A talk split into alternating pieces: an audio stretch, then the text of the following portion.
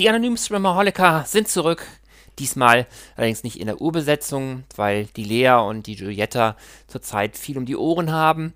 Und natürlich von Ihnen auch liebe Grüße an euch alle. Ich habe mir einen Gast eingeladen. Einen Gast, der einen Podcast hat namens Filminatoren. Das klingt ja aufregend.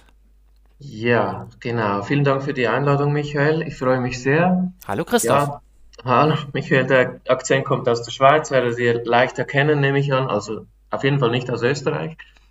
Genau. Und soll ich was zum Podcast erzählen? Ja, gerne. Also ich verstehe dich übrigens ganz wunderbar. Okay, super, freut mich.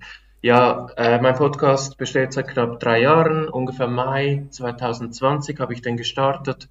Erscheint mittlerweile sehr unregelmäßig, was man zwar nicht machen sollte, ist aber so, vor allem aus Gründen von sehr vielen Hobbys und sehr viel Arbeit und noch Studium nebenbei und so. Und ja, manchmal erscheinen zwei Folgen pro Woche, wie es jetzt gerade der Fall ist, da wir aktuell The Last of Us, die Sky-Serie besprechen. Mhm. Und dann erscheint wieder mal monatelang nichts. Und der Podcast erscheint seit ein paar Monaten immer wieder mit wechselnden Gästen, teilweise aus der Schweiz, teilweise auch aus Deutschland. Und gerne kann man mal in die Folgen Jojo Rabbit oder Batman reinschauen oder reinhören, besser gesagt. Da spreche ich mit Gästen aus Deutschland. Wie spoilerfrei sind eure Folgen so? Ich habe hab ja zwischendurch mal so ein bisschen reingehört. Sehr unterschiedlich, Sehr unterschiedlich. aber wir warnen vor und Gut gerade jetzt bei The Last of Us, bei der Serie, schauen wir schon, dass wir, da sagen wir meist zu Beginn, wir spoilern, aber der härteste Spoiler, den sparen wir uns dann wirklich bis zum Ende auf und da geben wir nochmals eine Spoilerwarnung raus. Aber es sind schon jetzt die aktuellen Folgen solche, die man erst hören sollte, wenn man die Serie geschaut hat. Dann schlage ich vor, wir starten mal mit dem ersten Film. Ein Klassiker, passend zu deinem Podcast eigentlich, ne? Terminatoren, Filminatoren. Ja. Es geht um den Film Terminator aus dem Jahr 1984. Der wurde sicherlich auch schon anderweitig schon mal besprochen auf anderen Podcasts, bei uns noch nicht. Und ich dachte mir, der muss einfach mal sein. Ich hatte auch irgendwie Bock drauf, den mal aufzufrischen. Und ich bin mega, mega neidisch, dass du den jetzt wirklich das erste Mal wahrscheinlich in deinem Leben gucken konntest. Ja, ich konnte mich auf jeden Fall in keiner Szene an etwas erinnern. Dann ansonsten gibt es schon Filme, bei denen es vier, eine Viertelstunde braucht, bis ich wieder erkenne, dass ich den schon mal geschaut habe. Mhm. Aber ich glaube, ich habe da nur Erzählungen gehört von einem nackten Mann, der erscheint, mit Sci-Fi und so. Ich war da etwa neun vermutlich, als der zum ersten Mal im linearen Fernsehen gelaufen ist. Und geschaut habe ich dann tatsächlich vermutlich Terminator 2 einfach etwa drei oder viermal. Und ja, das war tatsächlich eine Erstsichtung. Mhm. Also dazu ist natürlich auch zu sagen, die Fernsehsender fangen jetzt momentan so ein bisschen an oder schon seit längerem äh, solche Filme auch um 20.15 Uhr zu zeigen in einer zerstückelten Version. Ich, mhm. ich finde es unverantwortlich. Ich denke, selbst in einer noch so sehr gekürzten Version, allein dieses Thema hat nichts in Kinderhänden zu suchen. Ja. Und der Film ist ursprünglich auch ab 18 und ich glaube, aus der Neuauswertung ist eine FSK 16 jetzt hervorgegangen. Okay, ja, finde ich, find ich auch. Das sollte nicht von Kindern geschaut werden denn die Beschreibung, die ich vorhin hatte bezüglich meinem Alter von neun, das kam tatsächlich von Freunden, die neun und acht und zehn waren. Also ich weiß nicht, was da in den 80er Jahren schiefgelaufen ist bei den Eltern. Ich konnte auf jeden Fall solche Filme in diesem Alter, durfte ich die noch nicht schauen. Es kam mir ist mir nie die Idee gekommen, solche Filme anzuschauen. Habe mich gar nicht dafür interessiert. Hast du Lust, den Film kurz zusammenzufassen, worum es geht? Ich sag mal, die Hauptgeschichte spielt im Jahr 1984. Mhm. Ähm, es kommt ein sogenannter Terminator nackt ins oder reist ins 1984 zurück und zwar aus dem Jahr 2029. Weißt du das genauer? Habe ich jetzt auch nicht ganz auf dem Schirm, okay, aber so, also ja, die, das in dem Dreh auf jeden Fall. Also weit genau. in der Zukunft. Also gespielt von Arnold Schwarzenegger, spielt den Antagonisten ganz klar. Und sein Ziel ist, die Mutter des zukünftigen Revolutionsführers der Menschen, John Connor, zu töten. Also John Connor noch nicht geboren, darum versucht er eben die Mutter zu töten und dann ein ähm, äh, Kyle Reese reist ebenfalls aus der Zukunft ins Jahr 84 zurück, um Sarah Connor zu retten. Kyle Reese, so. übrigens gespielt von Michael Bean, auch mega bekannt in den USA. Mhm. Und ich glaube, der hat auch in Filmen öfter auch das Los, dass er dann stirbt. Wird übrigens hier synchronisiert von Ulrich Grissiker, sehr bekannter Sprecher aus den 80ern. Wenn man die Stimme hört, weiß man sofort, wer, wer das ist. Den Film könnte man so zwischen Action, Horror und Thriller, würde ich sagen, ansiedeln. Mit Science-Fiction-Elementen auf jeden Fall. Mhm. Ich habe auch schon die Bezeichnung Sci-Fi Noir gehört. Mhm, okay. Aber ja, Action Sci-Fi trifft es für mich am besten eigentlich. Also die ursprüngliche Idee hatte Cameron, weil er einen, im Traum während der Produktion von Piranha 2 von mhm. einem flammenumhüllten Roboterskelett geträumt hat. Okay. Und er entwickelte dann einen ersten Drehbuchentwurf, verkaufte den dann für eine Million Dollar an einen Produzenten und zwar, oder eine Produzentin vielmehr, nämlich Gail Ann Hurd, auch mega bekannt, im, auch im Zusammenhang mit Actionfilmen. Und unter der Bedingung, dass er selbst Regie führen durfte. Und das durfte er dann natürlich auch. Wie hat dir der Film denn so gefallen? Also, ich fand ihn sehr gut gemacht. Wie gesagt, keine nostalgischen Gefühle bei mir, weil ich hm. noch nie geschaut habe. Und teilweise fand ich den wirklich nur teilweise, nicht durch den Film hindurch, äh, fand ich den erstaunlich langweilig. Okay. Muss, muss aber einschränken, dass Sci-Fi-Action auch nicht gerade zu meinen Lieblingsgenres gehört. Mhm. Aber ich glaube, das ist so einhellig bei den Terminator-Fans, dass Teil 2 schon viel besser ist. Mir hat die Action dort viel besser gefallen. Muss aber dazu sagen, ich habe heute nachgeschaut, der erste Teil hatte ein Budget von 6,4 Millionen und Teil 2 mhm. hatte ein Budget von 100 Millionen. Und dass der erste Teil nur 6 Millionen am Budget hat, das sieht man ihm wirklich nicht an. Also das hat den Film in meinem Ansehen so quasi noch ein klein wenig gehoben. Aber ich werde den vorläufig nicht mehr schauen, außer jemand, meine Freundin zum Beispiel, will den unbedingt mit mir noch schauen. Aber mhm ist okay. Ich habe den jetzt mal geschaut, kann ich abhaken. Und wie hat er denn dir gefallen? Also ich habe den sehr, sehr häufig gesehen. Das ist einer der Filme. Bei uns war es so, ich durfte Filme erst sehen, wenn sie freigegeben waren für mein Alter. Mhm. Und das muss also dann so etwa in den 90ern gewesen sein. Ich bin ja 75er Baujahr. Das war einer der ersten Filme dieser Art, die ich auch gesehen habe, neben Stück langsam, neben diese Weapon. Ja. Und demnach weil es damals auch noch keine so große Auswahl gab. Leute, das war lange vor Streaming und Blu-ray und, und auch teilweise vor DVD und so weiter. Demnach hat man Filme natürlich sehr, sehr häufig teilweise gesehen, einfach aufgrund der nicht so reichhaltigen Palette, sage ich mal. Ne? Genau, Gerade wenn man jetzt nicht, nicht so viel B- und C- und D-Movies noch sehen wollte, dann war das echt so, dass man da auf mehr zurückgreifen musste, auf die, auf die altbekannten Sachen. Das ist ja auch ein guter Film. Ich wusste nicht mehr alles tatsächlich. Von den Tricks her ist er natürlich schon ein bisschen überholt. Das kann man schon sagen. Man merkt schon, dass es ein älterer Film ist. Mhm. Auch die Stop-Motion-Szenen mit dem Terminator, die sind schon teilweise ein bisschen niedlich anzusehen. Aber man, man kann es natürlich auch aus der Sicht sehen und sollte es vielleicht auch aus der Sicht sehen von der, aus der Zeit, aus der er gemacht wurde. Damals mhm. muss das ein Riesending gewesen sein. Was ich auf jeden Fall erwähnenswert finde, ist diese große Tanklaster-Explosion zum Ende hin. Mhm. Die ist nicht echt. Das ist eine Modellszene, die mhm. sie aufgrund der Tatsache gedreht haben, dass das wohl in der Nähe von einem Polizeirevier war und ich vermute mal, die ein bisschen die Sorgen hatten, dass die da vielleicht die Fenster mitsprengen könnten. Ja, ja. Der ist schon stark, der Film. Er hat auch der hat schon gute Momente, hat vor allem was sehr, sehr Düsteres. Gerade wenn du auch den zweiten Teil ansprichst. Der erste Teil ist wirklich mega düster im Vergleich mhm. dazu, hat eigentlich kaum wirklich Humor, also wenn dann so einen gewissen bösen Humor, wirkt auch sehr hoffnungslos teilweise. Ja, das stimmt. Und ist aber irgendwie gut geschrieben und gut durchdacht. Die Action sitzt ganz gut. Welcher Film gefällt dir denn besser? Terminator oder der, der zweite Teil? Ja, ich muss jetzt gerade so ein bisschen an diese witzige Diskussion in Scream 2 denken. der zweite ist, glaube ich, schon geiler. Aber der erste ist natürlich irgendwie, irgendwie Filmgeschichte und es ist stimmt. natürlich auch ein starker Film. Er hat, also ich habe ihn nicht bereut, ihn nochmal gesehen zu haben, obwohl ich die Action schon ganz gut kannte.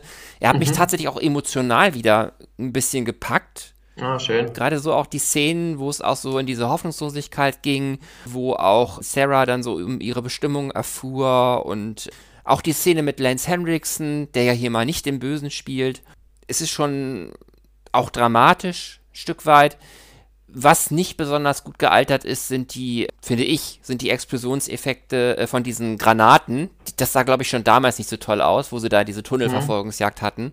Mhm. Aber wie du selbst sagtest, ne, Budget 6,4 Millionen, das war wahrscheinlich selbst damals nicht so wirklich viel. Nee. Ich habe ja jetzt kürzlich mit den zwei Jungs von den Action-Freunden und dem Liquid Love Forum den auf der Jagd nach dem grünen Diamanten besprochen und ich glaube, der hat ein Budget von 10 Millionen, wenn ich das jetzt nicht verwechsel, gehabt. Ja, okay. Und da ist natürlich echt nicht viel, ne? Also ja. das, äh, man, man fragt sich immer, wo das Geld hinkommt, aber ich glaube, das läppert sich ganz schön, ne? Man, man braucht Fahrer, man braucht, man braucht Catering, man braucht die Locations, ein Location Scout, das ist ganz, ganz viel, was man da braucht und das wird wahrscheinlich immer so ein bisschen unterschätzt. Mhm. Das glaube ich auch. Ich habe äh, letztens einen Film geschaut, vor etwa zwei Wochen, da konnten wir in eine, es war quasi eine geschlossene Gesellschaft, wir konnten kostenlos einen neuen Schweizer Film anschauen. Mhm. Der war mit größtenteils mit vier Schauspielern, mhm. ein Kammerspiel, sehr lustig. Äh, Film heißt Die Nachbarn von oben. Nehme nicht an, dass er nach Deutschland kommen wird, aber die Regisseurin war am Start und die hat gesagt, alleine für diesen Film, ein, glaube ich, sehr erfolgreicher Film mittlerweile, aber ein kleiner Film, äh, waren mehrere hundert Leute an der Produktion beteiligt. Und mhm. da ist nichts an Action oder so weiter. Das sind wirklich, ist nur ein sehr lustiges Kammerspiel in einer 220 Quadratmeter großen Wohnung. Und da war ich schon etwas erstaunt, dass dieser Film, wo ich dachte, da sind vielleicht 30 Leute beteiligt, mhm. mehrere hundert beteiligt gewesen sind. Das finde ich auch krass. Also gerade bei so einem Kammerspiel hätte ich jetzt nie gedacht, dass man da 100 Leute für braucht. Ich zweifle die Zahl auch ein bisschen an, aber wieso sollte ja. sie das äh, übertreiben von der Anzahl der Personen her? Das stimmt. Also, Gut, wollen wir ein kurzes Fazit nochmal zu dem Film ziehen? Also auf jeden Fall okay. sehenswert, sollte man sich auf jeden Fall mal anschauen. Auf jeden Fall. Ich bin da nicht oder ausschlaggebend. Ich habe da in zwei Filmgruppen den Film auch bewertet. Ich habe ihm, glaube ich, sechs von zehn Punkten gegeben, habe es etwa so beschrieben, wie ich es jetzt eben gemacht habe. Mhm. Ein wenig langweilig, sehr gut gemacht, finde ich. Allein nur schon für dieses Budget und es hat mir niemand zugestimmt und bester Film aller Zeiten, Meisterwerk okay. 10 von 10, das andere Extrem. Aber mir hat er immerhin so gut gefallen, dass ich ganz sicher, auch wenn sie die Qualität irgendwann abnimmt, das ist mir klar, ich werde die restlichen fünf Teile, so meine ich, gibt es noch, mhm. ähm, werde ich mir alle anschauen, damit ich einfach, ich bin so, ich bin so ein Komplettierer auch bei den Filmreihen und ich muss die alle schauen, auch wenn mir von gewissen Teilen abgeraten worden ist. Hast du alle geschaut? Ich habe sie mit Sicherheit alle einmal geschaut. Ich habe die meisten sogar mehrmals geschaut. Mhm. Also welchen ich nicht so oft gesehen habe, war der vierte, meine ich. Mhm. Und Dark Fate fand ich auch relativ schwach. Also okay. man sieht halt gerade bei modernen Filmen, es ist ja so ein bisschen, wer mich kennt, der weiß das auch schon so ein bisschen, der wird es wahrscheinlich auch schon, schon nicht mehr hören können diese CGI-Überladung finde ich teilweise einfach zu, zu extrem. Vor allem, dann hast du so einen Film, der wirklich ein Millionenbudget hat, also wirklich äh, dreistellig oder ähnliches. Mhm. Und die Effekte sehen teilweise so grütze aus, dass man sich denkt, ey, wer, wer winkt sowas durch? Mhm. Das ist teilweise wirklich erstaunlich. Und ja. im Vergleich dazu ist natürlich der erste und der zweite natürlich mega geil. Ne? Den dritten habe ich auch ein paar Mal gesehen. Mhm. Den könnt ihr mal wieder auffrischen. Nein, das Einzige, was wir, glaube ich, nicht erwähnt haben, was ich zumindest noch erwähnenswert finde, auch wenn das die meisten Zuhörerinnen und Zuhörer sowieso wissen, ich habe vergessen zu erwähnen, dass Sarah Connor von Linda Hamilton natürlich gespielt wird. Ja, genau. Linda Hamilton, Arnold Schwarzenegger, Michael Bean und Lance Henriksen fällt mir jetzt noch ein. Das waren, glaube ja. ich, so die wesentlichen wenn ich jetzt keinen vergessen habe. Der erste also hat auch nicht, auch nicht so den Riesencast gehabt, ne? Ja, stimmt. Ja. Super. Dann würde ich sagen, kommen wir jetzt zu einem Film. Da bin ich mega gespannt, wie er dir gefallen hat, weil ich habe den jetzt nach längerer Zeit mal rewatcht. Mhm. Und mir hat er doch ziemlich einen Spaß gemacht, vor allem weil da ein Mann megamäßig seinen Hals riskiert hat und wirklich mal wieder unglaubliche Stunts hingelegt hat. Und zwar ist die Rede von Jackie Chan is Nobody. Mhm. Jackie Chan und Benny Chan, der verstorbene Benny Chan, haben Regie geführt. Ob man ihn nun mag oder nicht, aber der, der macht ja wirklich so viele Sachen und dann auch noch ähm, Regie und noch das und noch das. Ja, und die Besetzung Chan, genau. ist Jackie Chan natürlich, Michelle Ferrer, Mirai Yamamoto, Ron Smersak und Ed Nelson. Und ich muss zugeben, mhm. besonders Michelle Ferrer hat mir auch beim ersten Ansehen schon sehr gut gefallen. Mich interessiert auf jeden Fall, wie hat dir der Film gefallen? Du hast gesagt, du hast ihn, glaube ich, noch gar nicht geschaut vorher? Nee, nee, habe ich nicht. Ich habe den auch erst heute Vormittag geschaut. Hm. Und darum, ich muss den nochmals in Ruhe schauen, weil es war etwas hektisch. Ich kannte den Film tatsächlich bisher nicht. Der, der Name, der äh, Titel war mir natürlich bekannt. Äh, mein Verhältnis, wenn ich das so sagen kann, mit Jackie Chan ist, ich kenne ihn vor allem eigentlich aus Rush Hour. Mhm. Und dann noch ein, zwei Filme, die ich dann nicht mehr so mochte, Tuxedo, mhm. aber zum Beispiel Police Story kenne ich noch nicht. The Tuxedo ist eine ganz, finde ich, eine ganz unterhaltsame Nummer. Äh, ja. Mit einer unglaublich erotischen Jennifer Love Hewitt. Aber es ist kein typischer Jackie Chan-Film. Aber gerade wenn du auch sagst, dass du Rush Hour so als einen der ersten Filme mit ihm gesehen hast oder besonders gut kennst, im Vergleich zu dem Film war Rush Hour doch eigentlich ein Scheiß, oder? Also, was er da an Stunts abgeliefert hat bei Jackie Chan ist Nobody, fand ich schon ziemlich geil, oder? Das stimmt natürlich. Mir hat äh, natürlich, eben wie, wie vielleicht schon erwähnt, ich stehe jetzt nicht wahnsinnig auf Actionfilme. Mhm. Ich mag ein paar sehr gut. Äh, und Rush Hour ist natürlich für mich schon eher eine Komödie, eine Partykomödie. Und ich mochte den Humor, den, Humor, den Soundtrack. Und ich wusste erst später, ah, Jackie Chan, der macht das wirklich selber und war mir bis anhin wirklich kein Begriff. Ich mag auch Jet Li viel lieber, muss ich sagen, mhm. weil er halt ein wenig düsterer ist in den meisten Filmen. Mhm. Und ich habe den Film jetzt, wie gesagt, das erste Mal geschaut, Jackie Chan is Nobody, und er hat mir sehr gut gefallen. Ähm, fand, das waren wirklich sehr tolle Kampfszenen, sehr tolle Stunts. Aber in den ersten zehn Minuten war es für mich ein wenig ein ungewohntes Sehen. Ich weiß nicht, ich fand das alles sehr überdreht. Mit, die Helikopter haben auch sehr komisch ausgesehen, obwohl es die gibt in Realität, habe ich mir sagen lassen. Aber mhm. die sahen ungewohnt aus für mein ja. Auge. Und nee, ich habe mich prima unterhalten. Der hat in Wikipedia hieß es, der geht, glaube ich, eine dauert eine Stunde 45 oder so. Bei meinem Stream war das eine Stunde 55, keine Ahnung wieso. Der geht nahezu zwei Stunden netto. Ah, das stimmt, okay, okay. Das baut sich Und ja auch langsam auf, ne? Das hatte ich gar nicht ja. mehr so in Erinnerung, muss ich sagen, dass er ja so nach und nach erst sich erinnert, was da passiert ist. Ja. Der Film heißt ja im Original auch Who Am I? Ja. Und so nennt er sich ja auch, die erste Zeit. Und ich finde, dass sich aus dieser Gedächtnisverlustsituation doch eine ganze Menge Skurrilität und Witz auch ergibt. Trotzdem auch eine gewisse Tragik, wie er zum Beispiel dann die ganze Zeit in, in der Wüste dann äh, ist und sich mit den Eingeborenen dann anfreundet, von denen versorgt wird und dann auf diese junge Frau stößt, die dann erstmal denkt, dass er seinen Bruder essen möchte. Eine sehr skurrile genau. Szene habe ich beim ersten Anschauen damals habe ich mich da wirklich kaputt gelacht, meine ich. Einfach diese Situationskomik, ne? Er hat da, glaube ich, diese Kräuter im Mund und kann nicht sprechen, genau. kann sich nicht äh, kann sich nicht rechtfertigen oder so. Toller Auftritt auch von der, ich muss nochmal nachgucken, wie sie heißt. Ich bin in diesem Bereich nicht ganz so be bewandert. Mirai Yamamoto, Mhm. Und ich finde den Film auch einfach sehr gut, also sehr gut vor allem Unterhaltungswert. Er hat ein paar kleinere Längen für mich. Das sind vor allem diese. Ich bin nicht so der größte Freund von diesen stundenlangen äh, Karate- und Kampfszenen. Äh, ich finde den Kampf auf dem Dach ein bisschen zu lang.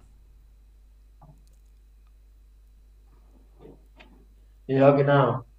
Aber ansonsten äh, macht ja eigentlich äh, durch, durchgehend Spaß.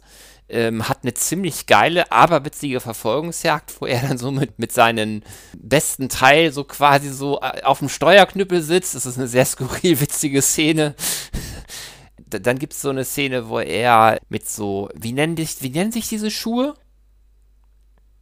Die doch ziemlich oh. wehtun? Mokassins? Kann sein, ja. Das wäre mir als erster Begriff auch in den Sinn gekommen, ja. Nee, Mokassins sind es, glaube ich, nicht. Ich habe das irgendwo auch mal gelesen. Auf jeden Fall, da hat er so, so spezielle Schu äh, Schuhe, die benutzt er dann als Waffe. Und natürlich am Schluss, also beim ersten Ansehen habe ich da damals sehr, sehr mich drüber amüsiert. Vorsicht, kleiner Spoiler, wo er die Gangster reinlegt und dann erstmal die, das Geld äh, an eine Wohltätigkeitsorganisation geht. Das ist Ganz, ganz toll. Genau. Und natürlich seine Wahnsinns-Rutschpartie an der Fassade eines extrem hohen Hochhauses. Mhm. Und das Interessante, was ich darüber noch gehört hatte, war, ich glaube, ursprünglich waren mal irgendwie sechs Stockwerke oder so, oder so gedacht oder 15. Und er hat dann selber noch gesagt, nee, nee, wir machen da noch sechs Stockwerke mehr. Und er hat auch keine wie, wie so oft bei ihm auch keine Form von Schutz oder so gehabt. Das heißt, wenn er da nicht hätte stoppen können an der Stelle, an dieser Dachkante, dann wäre das sein Ende gewesen.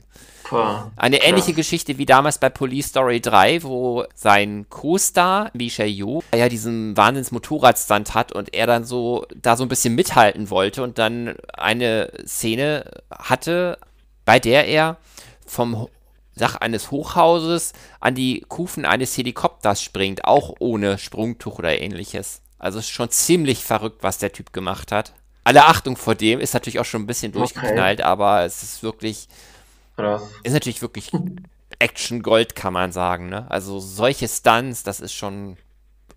Ich mag auch nicht alle Filme von ihm, aber was er an Stunts so abliefert, das ist schon ziemlich geil gewesen damals. Ich meine, jetzt natürlich nicht mehr so. Mittlerweile ist der Mann ja auch schon ein bisschen älter geworden.